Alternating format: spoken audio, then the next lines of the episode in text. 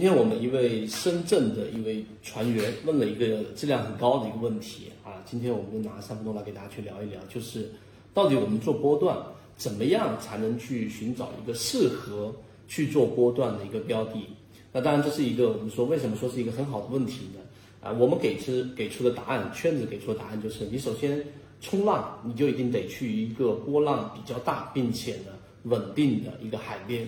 这句话的意思，我想大部分都能听明白什么意思。第一点，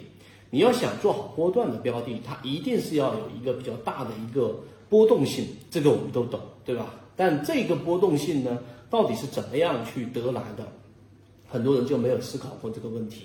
有些人认为波动性是来自于它有短期资金的介入，于是就去找那些放量上涨的比较振幅大的，然后呢涨得比较凶的一些标的。这些 完整版系统专栏是通过视频加图文加个股案例的方式学习，力求贴近实际，通俗易懂，手机和电脑端都可以观看。申请入圈子 B B T 七七九七七，我们都能理解，但是呢，却不知道它要持续的给我们产生一定的波动性和活跃性，和吸引源源不断的游资也好，大资金也好进场，必须是要有足够的题材能够吸引的。而这个题材作为我们普通散户交易者是没有办法获取很有价值的信息的时候，我们圈子就开源了给大家这个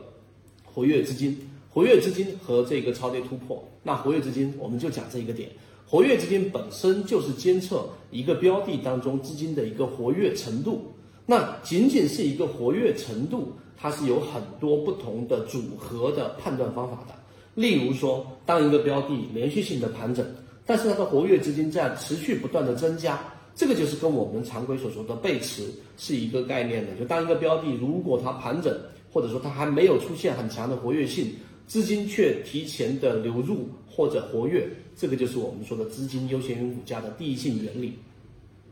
那还有一种组合呢，就是当一个标的如果是在持续的进行波段的时候，它的波峰相比于前面那波高点还有距离，就是还没有创新高。离创新高还有距离，但是呢，下方所对应的活跃资金，它的整个活跃资金状态已经创出前面新高了。那么这种情况的反应呢，当然中间有一个前提条件是不能有任何的配股，一旦配股，所有的活跃性或者说资金监测的这种交易模型，它都会大大的失效和模糊化。所以当股价没创新高，但活跃资金创出前面新高的时候，这也是一种活跃度的一种表现。我们就在这个地方上讲两个点，那这是大部分人可能你要三年五年左右交易者你会去了解到的，寻找一个标的或者是一个标的池里面的这种非常规的这种表象，然后提前去做这样的一个介入，这是第一部分。第二部分我们简单说，就大家都忽略掉了。我想做波段，那我自然就找波幅振幅比较大的标的，这很好理解，也很正常。但是却没有人去思考过关于我们所说的稳定性。我们近期在讲的煤炭板块，煤炭板块从四月底到五月初，我们的这个一季报预测出来之后，很多煤炭的标的在连续性的上涨，我们也明确的传递出了一个圈子模型的信号，那就是煤炭板块、有色板块，包括化工板块，在我们仅有的有限的标的当中，出现了很高的重叠性和板块的一致性。所以这个是我们一直在强调的确定性。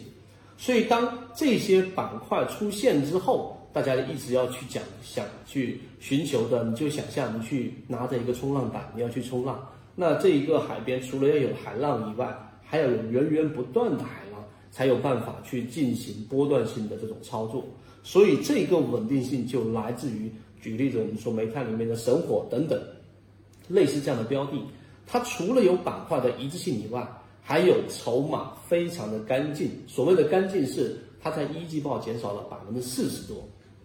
什么概念？如果是十万人，现在只剩六万人啊，这一个大比例的减少，意味着里面的筹码是浮筹被洗得非常非常的干净的。如果你去算里面的平均每一个股东的人均持股，你会发现是非常大的一个金额，那就不是一个普通散户啊，不能说里面的所有的散户都是。这个大资金吧，所以意味着大部分的筹码其实是聚集到了权重很重的这一端，而小部分的筹码、零散的筹码还是有一些散户是持有的。无论他是有意识的持有，因为他可能挖掘到了价值或者别的原因，还是无意识的持有，就纯粹我拿着，我也没有什么好的标的去换，这些散户是幸运的。但是这些掌握着大部分筹码的，有可能是游资，也有可能是机构。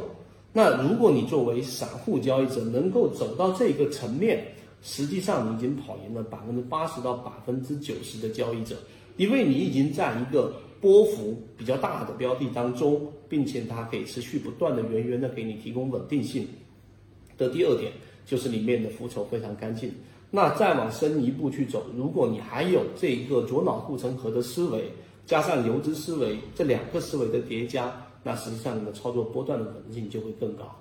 如果你是一个成熟的交易者，认真听我们在讲的这三分多钟、将近四分钟的这个视频或者音频，你应该能听得出来，这其实是一个相对完善的交易模式。当然，里面还会涉及到细节和我们说的实战，这些我们有完整版视频会给大家去讲解到。希望今天我们的这个三分钟对你来说有所启发，和你一起终身进化。